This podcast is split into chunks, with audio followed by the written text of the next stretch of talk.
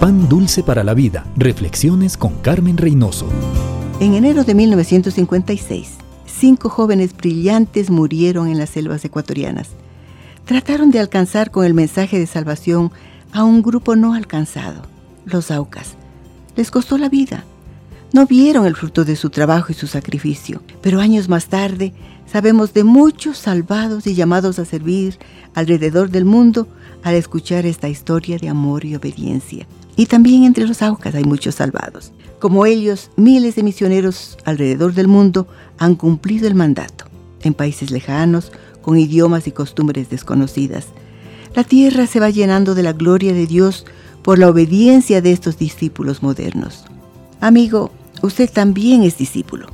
No tiene que ir a la China ni aprender el mandarín, pero usted tiene que ser testigo en el lugar donde Dios le ha colocado. Y con sus labios y con su vida dar testimonio del Señor. Al hacerlo, usted está invirtiendo para la eternidad. Pan dulce para la vida. Reflexiones con Carmen Reynoso.